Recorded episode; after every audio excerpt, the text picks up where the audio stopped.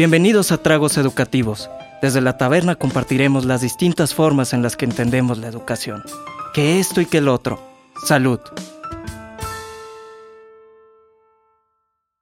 Hola, les damos la bienvenida a este podcast, Tragos Educativos, un proyecto creado por gente que nos gusta divulgar ciencia desde espacios informales y, por qué no, en compañía de unas bebidas. Creemos que es necesario hablar de la educación desde sus múltiples formas de entenderla, no solo desde lo formal, sino también de los márgenes difusos, y que nos lleva a distintos procesos de aprendizaje. Les invitamos a abrir esta conversación con su trago de preferencia. Mi nombre es Marta y me acompañan Ramiro, Alberto y Elena, quienes estaremos a cargo de cada entrega para charlar con otras y otros invitados, que en esta primera temporada queda a cargo de compas del doctorado en educación de la Universidad de Guadalajara.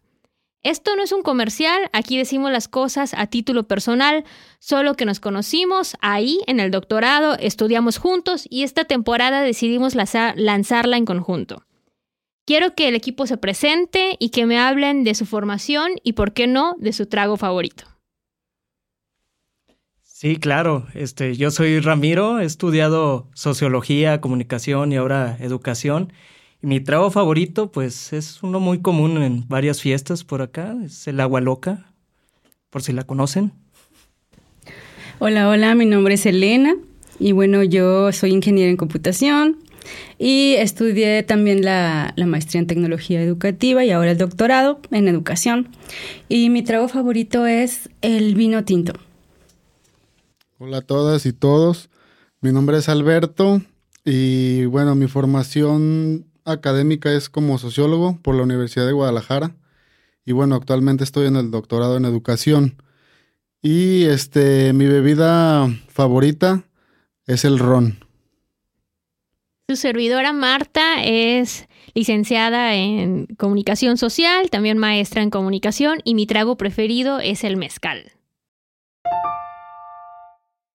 Dicho lo anterior, lanzamos este episodio piloto como homenaje a un académico del que aquí Ramiro y Alberto son super fans, Howard Baker, que falleció en agosto de este año, del 2023. Y Howie, porque no quería que fuera llamado Howard Baker, pues lo llamaremos en este episodio Howie. Era de un perfil multidisciplinario, incluso combinó su vida como músico de jazz, un académico que yo creo inusual. Pocas veces eh, hemos leído a personajes así, ¿no?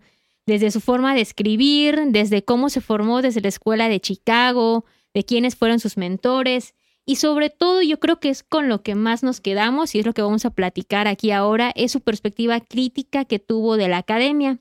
Y también hay que pensar que no hizo solamente contribuciones hacia ciertas partes, ¿no? De, la sociología, pero también hay que pensar, ¿no? ¿Cuál, cuál, con cuál nos quedamos de esas contribuciones? Y quiero escucharles para ver qué es lo que opinan. Sí, como dices, es un personaje tal cual, ¿no? Con muchas facetas.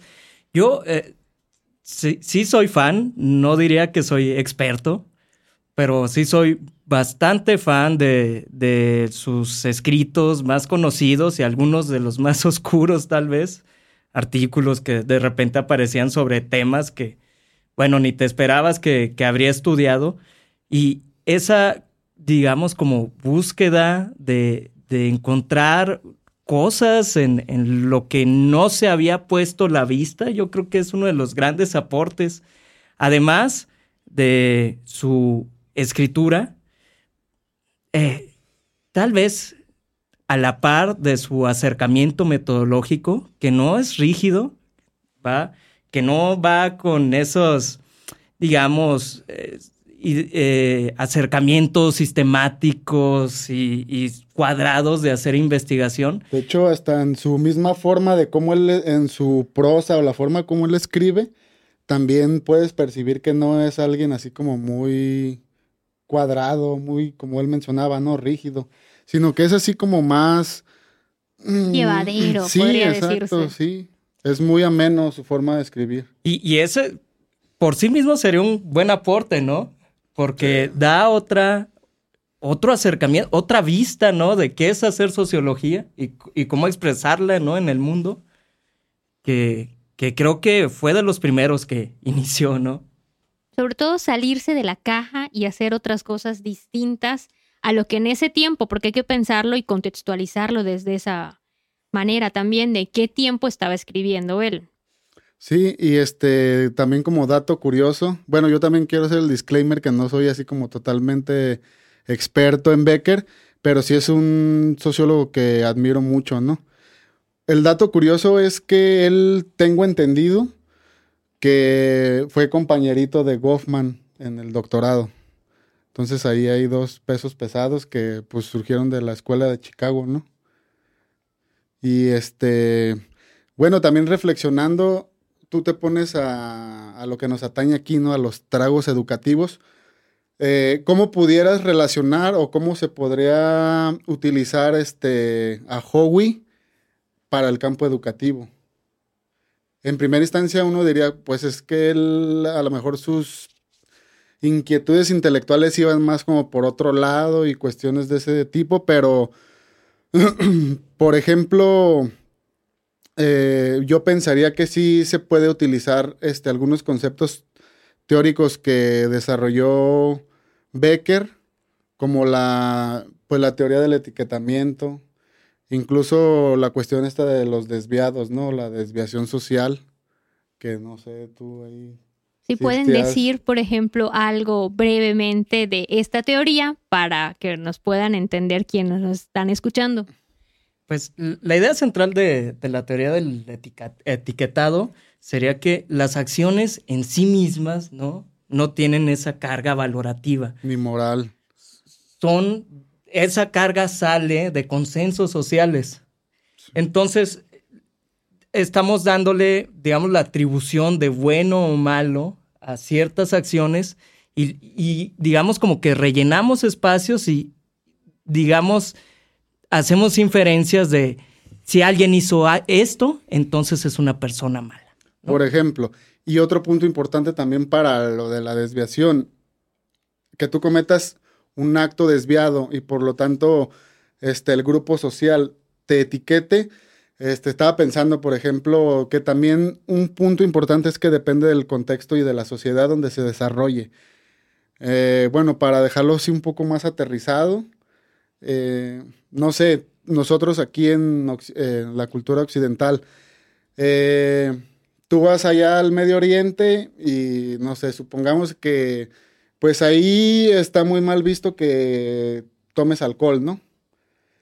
Entonces, este, si tú vas y tomas alcohol, pues ellos te van a ver como un desviado por su cultura, este, su contexto y sus tradiciones, ¿no?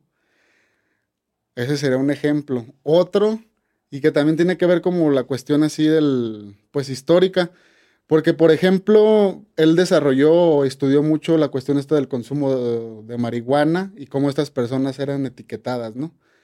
Ahorita, como está la situación en México, por ejemplo, pues si tú fumas, mm, de algún modo te estás desviando. Recibes una etiqueta. Ajá, una etiqueta de, pues ya sé que te digan marihuano, te las truenas, como dicen los doncitos, etcétera. Y por cuestiones que también que tienen un respaldo legal, pues se te estás desviando de la norma, ¿no? Casualmente, ahorita en algunas partes de Estados Unidos, pues ya para allá no eres un... Hace cuatro años también allá eras un desviado y tenías etiquetas. Pero como ahorita ya está legalizada, pues ya ese acto que antes era una desviación, ahorita ya no lo es.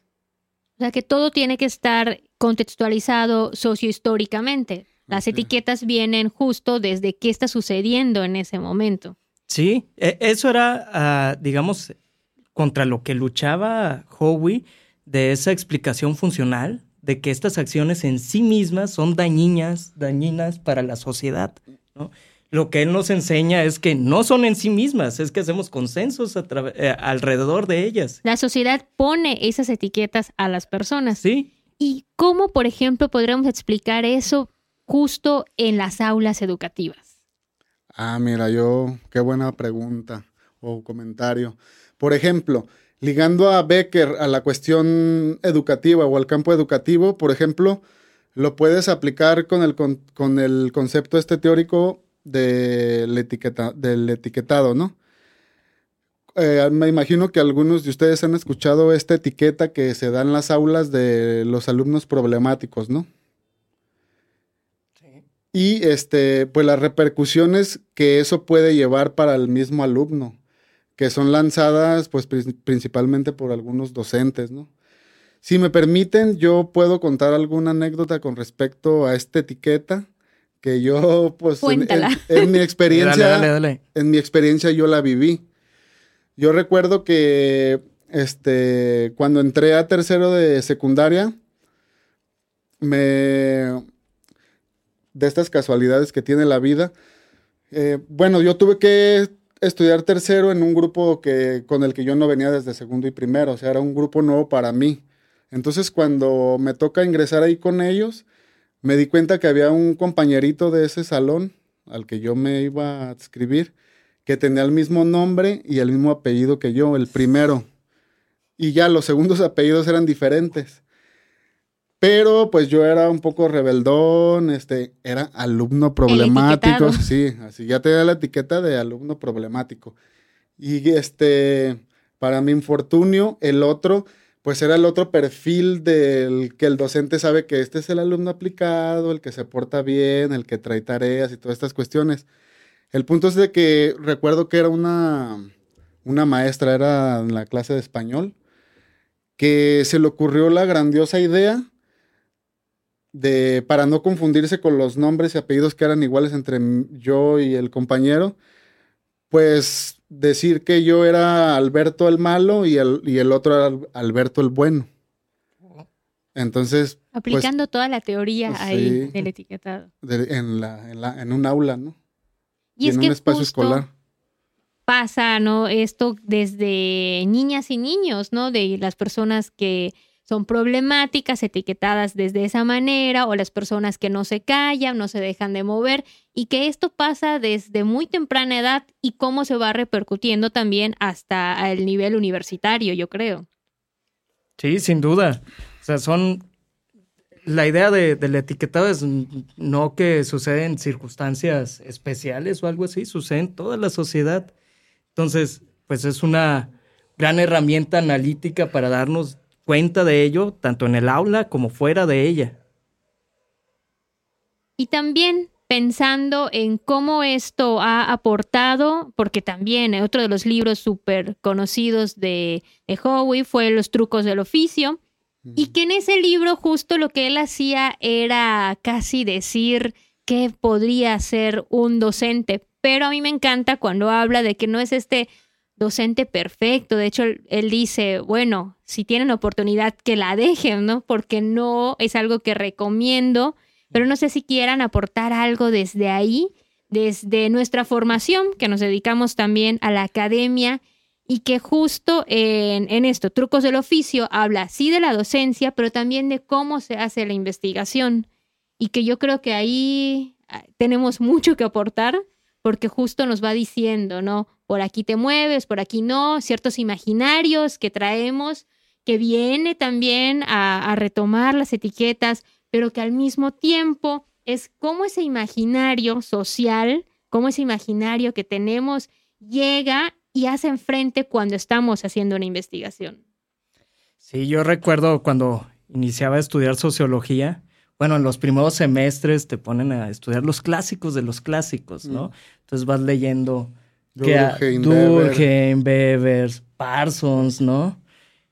Y te acostumbras a cierto tipo de pensamiento. Y tienes la idea que pues así se hace esto, ¿no? Así te enseñan, así te educan, digamos, a hacer sociología. Pero ah, ya como en el cuarto o quinto semestre, una maestra de, teoría, pues saca un libro, justo ese Trucos del Oficio, y fue como, ¿qué es esto? ¿No? Em, partía desde, desde otro lugar, ¿no? Partía desde otro tipo de preguntas, no como vamos a rellenar este espacio teórico.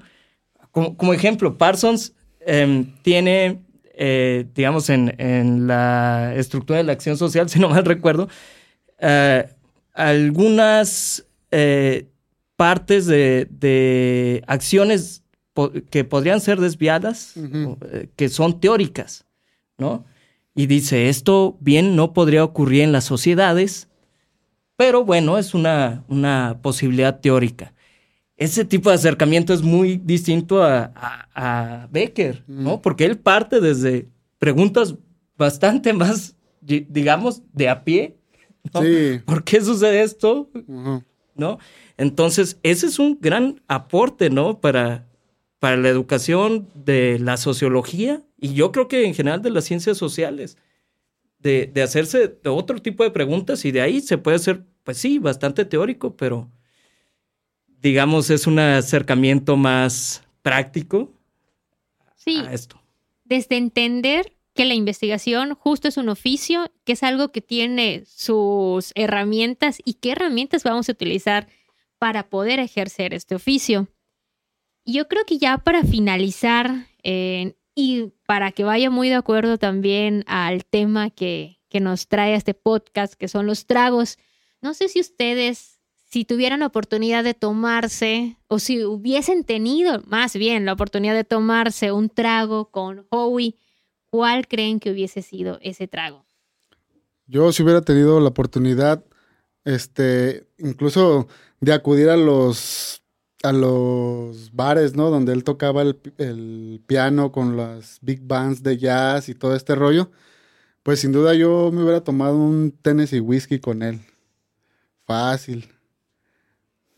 ¿Tú, Ramiro? Sí, sí, estoy de acuerdo. Por ahí circulan algunos videos de él tocando. Eh, incluso en su página de, de internet, a su nombre. Este, tiene algunas grabaciones de él tocando y tiene bastante esa esencia, ¿eh? De, bar de jazz, este, justo ahí en Chicago, ¿no? Sí. Con un buen whisky, ¿cómo no? Eso sería. Un perfil súper multidisciplinario que justo no sabemos de cualquier académico, ¿no? Que se haya dedicado a estas dos cosas. Una, una, ahorita este, se me vino a la mente también un algo de, de su proceso, pues, de formación, porque él, antes de entrar en el mundo de la sociología y todo esta, la escuela de Chicago y así, pues él ya tenía la formación, ya tenía como su talento con el piano, ¿no? Y con, lo, con las bandas de jazz. Y algunas de las circunstancias que se dieron para que él este, pudiera desarrollarse en el mundo del jazz fue en el periodo de la Segunda Guerra Mundial, donde la mayoría de los músicos de Chicago este, que tocaban jazz en esos bares, los mandaron llamar para la Segunda Guerra. Entonces estaban como vacantes esos espacios y en ese tiempo Becker tenía, pues era menor de edad, ¿no? Pero con esa circunstancia se le facilitó para que, pues... Pudiese eh, entrar. Exacto, ya desde ahí. Y este, bueno, también él, él en algunas entrevistas que están ahí en YouTube y así, él comenta que, o sea, de algún modo sí sentía como cierta presión familiar porque a sus papás no le gustaba que él tan joven, tan jovencito estuviera tocando jazz en, los bares y todo este rollo, ¿no? Entonces él menciona que por eso se metió a estudiar este, ahí en la escuela de Chicago como para darle un poco gusto a sus papás. Si no, yo creo que si hubiera, hubiéramos tenido a lo mejor nada más un Becker jazzista, ¿no? Y no... No un académico. No un académico. Y en ese, pues en ese sentido, creo que hasta sus papás lo veían como medio desviado, ¿no? Sus propios padres le ponían la etiqueta de la que luego hizo toda una teoría. Exacto. Ha sido una buena plática. Yo creo que justo aquí lo que decíamos es que retomábamos que nos gusta como compas, ¿no? Hacer este tipo de cuestiones con un trago, divulgar ciencia. Y justo lo que queremos estar platicando aquí en este podcast que podamos llegar hacia otras personas hablando de cosas académicas, a veces medio cuadradas, pero desde otro giro, desde darle otra mirada que creemos que también es necesaria para divulgar ciertos conceptos que a veces podrían parecer medios difusos por ahí, complejos, pero que en realidad no lo son. Y yo creo que terminamos aquí eh, en esta ocasión y antes de todo, antes de hacer el, ritual del final, Para a los que si nos están viendo y todo esto, me gustaría recomendarles este libro que es así como el más clásico de Howard Becker, que es Outsiders. No se van a arrepentir. Y está muy digerible. Entonces ya, para finalizar, ¿Lo vas a después rifar de o? ese corte comercial, No, no lo rifo. Ah, el corte pensaba- comercial de Outsiders, yo creo que Pues el ritual del final, ¿no? el final, que esto y que lo otro. Pero, salud. Salud.